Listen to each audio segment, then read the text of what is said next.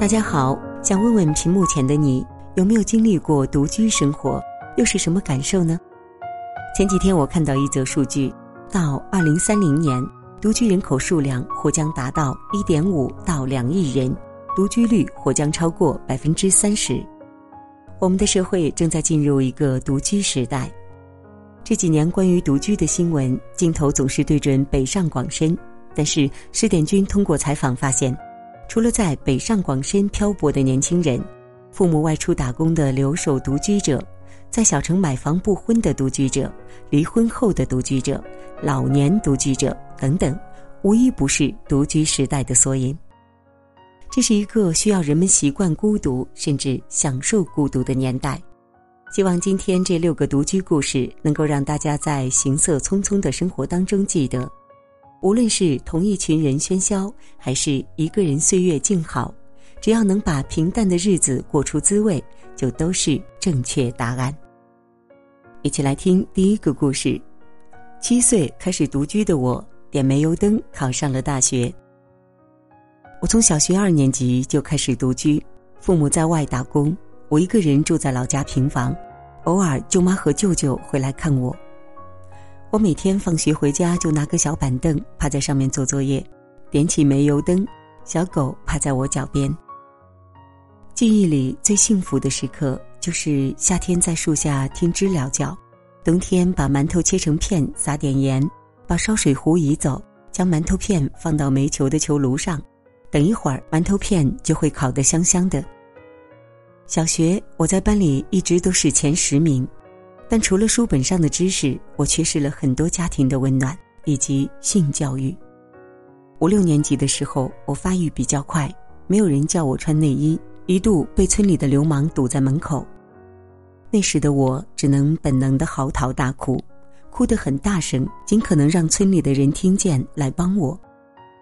后来有一个暑假，我去县城里的新华书店，躲在角落里看生理方面的书籍。了解了很多两性方面和生理期相关等知识，给自己补课。从小我就知道没有人能帮我，身边的叔叔阿姨很少能够看懂我的课本和算术题，问了大家也都摆摆手说不会。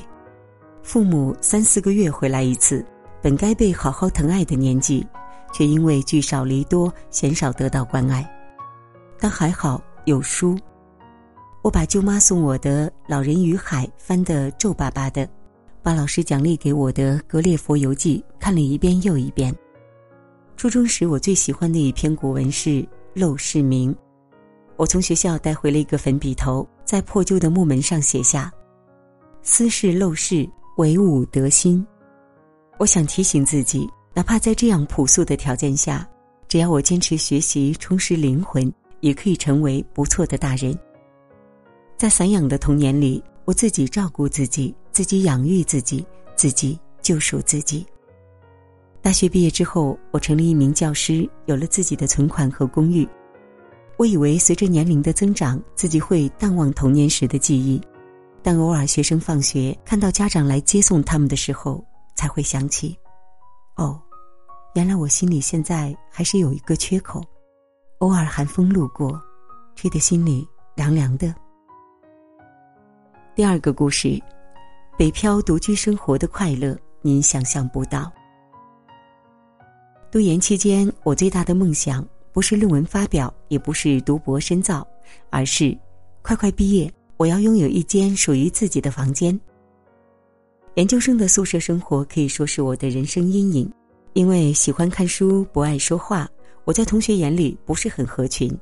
每次去图书馆，室友都会用一种阴阳怪气的语气说：“哟，又去努力学习了。”平时大家套被子，正常都会抖一抖嘛。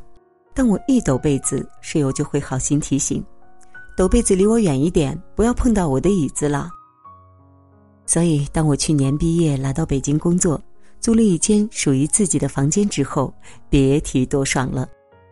我几乎体会不到在城市漂泊的孤独感，北京就像是我这种小镇年轻人的避难所。在这里，没有人关心我有没有对象，什么时候结婚，我只管白天上班，晚上运动读书，周末和朋友吃喝玩乐。每当我回到这十二平的小房间里，我不用去迁就任何人的生活习惯，也不用怕自己做错了什么，怎么开心怎么来。这年的独居生活对我的性格和人格都有着重大的影响。当我按照自己的喜好摆放出租房的装饰物时，我开始发现，人生也是一个建造房间的过程。小到工作，大到婚姻，我都可以按照自己的喜好独立选择。当我遇到麻烦，自己通马桶、拧螺丝、擦玻璃的时候，我感觉自己好像拥有摆平一切的能力。独居对我来说，不但是自我成长，也是一种自我锻炼。人生前二十四年，我总是在完成家人的各种期望，在乎身边人的各种眼光。独居后，我身上畏手畏脚的壳儿仿佛全部脱掉了，取而代之的是全新的独立自由的铠甲。上一次过生日，我一个人去海底捞吃火锅，同事听到后说：“早说呀，我们都陪你去了。”但我内心其实不是很在乎，很多人也很好，但我一个人反而更自在舒畅。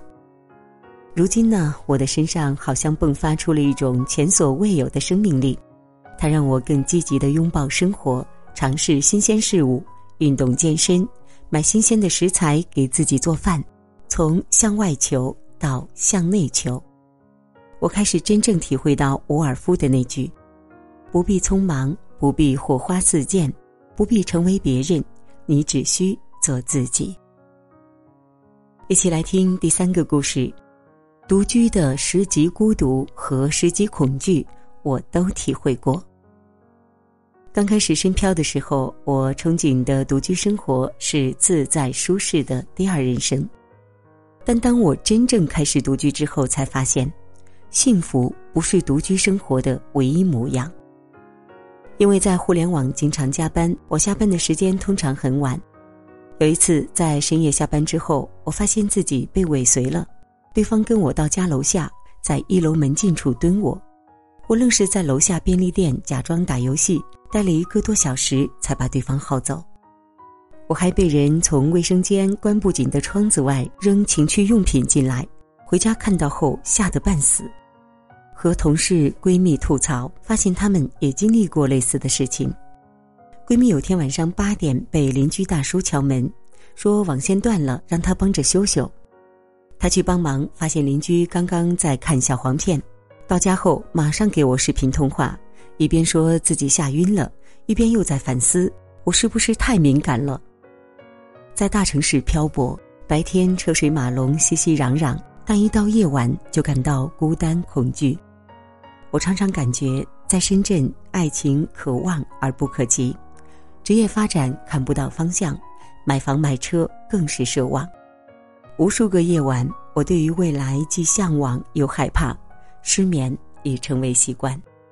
原生家庭幸福的朋友还能给家里打电话诉苦，原生家庭不幸福的话，只能像我一样，在自己的小单间里，任由情绪放大再放大。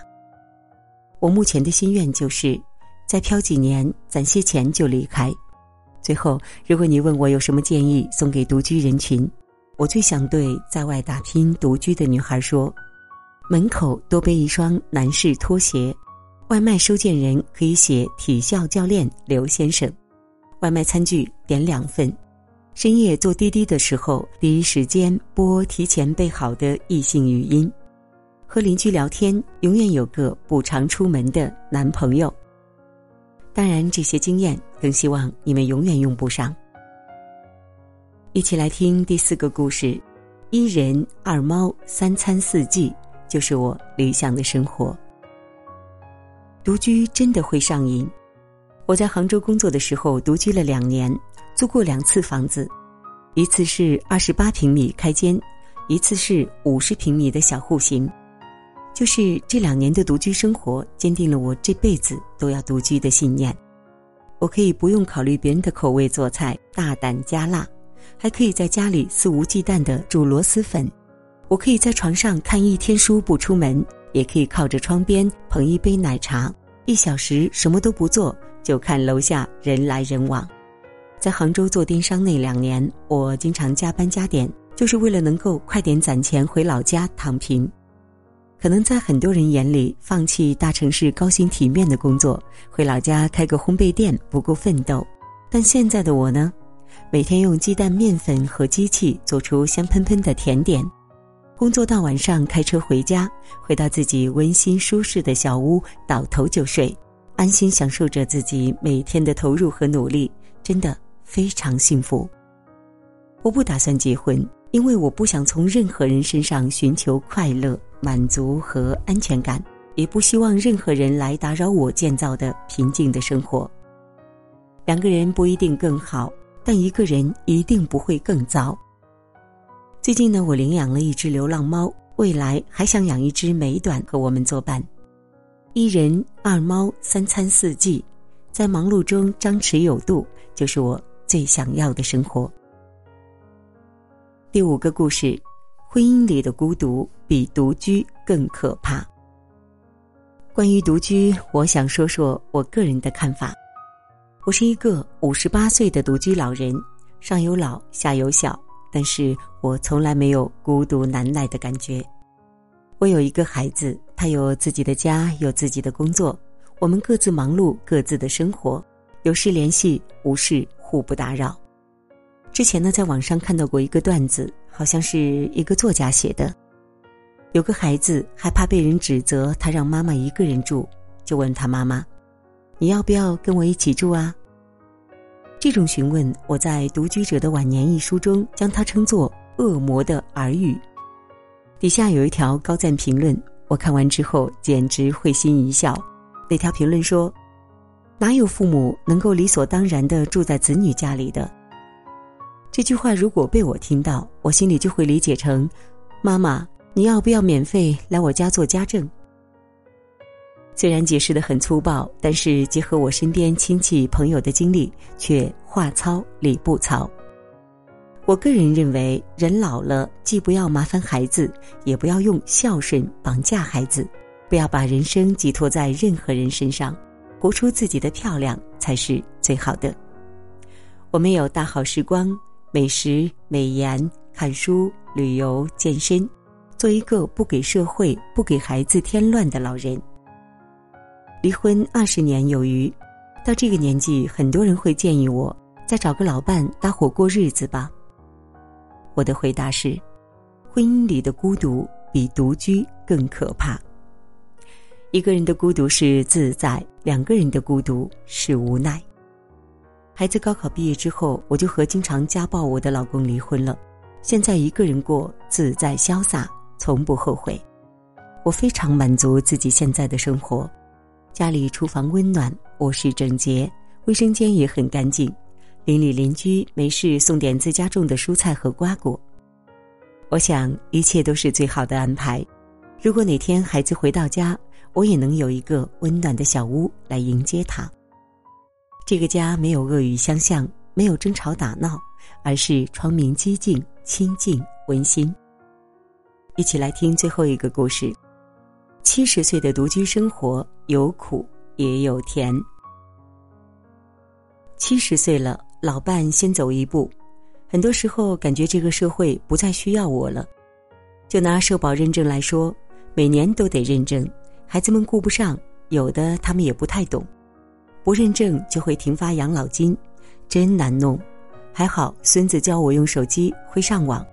后来我打了好几次电话咨询，还去单位询问，有个小伙子帮我写了一张纸条，上面是需要用的手续。我这腿脚来来回回好几次才办妥。老了老了还得追上这个社会的脚步。这几年多亏了我孙子。家里的智能电视怎么用？手机怎么打视频？怎么转账？一个简单的操作都要教我几十遍。如果没有孙子，我现在都不知道怎么在超市里用微信买牛奶。老伴儿刚走的那几年，我很不适应，一整天没个说话的人。之前呢，也看过一些新闻，说什么独居老人死了多少天都没有人知道，心里很是害怕的。直到去年过年，孙子给我装了短视频软件。一开始我害怕看不懂，嫌闹腾，但说实话，刷着刷着，我竟然有点不害怕变老了。有位老太太活出了我最羡慕的老年状态：早餐一碗清粥，一颗鸭蛋，中午牛肉青菜面，还有切好的梨子。家里干净整洁，每天弹琴画画，按时练太极、阅读，和儿女没有房产退休金的纠葛，阳台的小多肉也养得生机满满。看了这些老头老太太的日常，我发现，在变老的路上，也可以精致的生活，优雅的老去。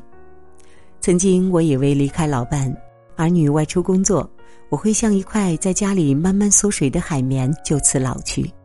但如今的我越来越觉得，人生是活给自己看的，我要做自己唯一的观众。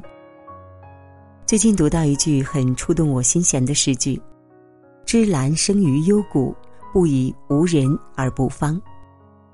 我想，越到后半生的幽谷，我越要不以无人而不芳。愿我们都能好好经营自己的下半生，做自己人生的主人。余生，愿你能和三五好友谈天作乐，也能一个人活得潇洒自在。只要经营好生活，享受当下，步履不停，前路总有更美的风景。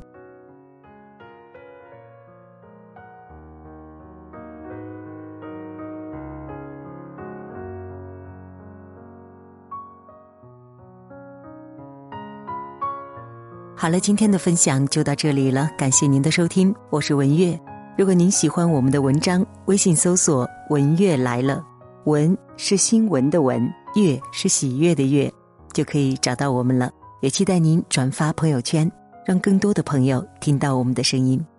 感谢收听，我们下期再见。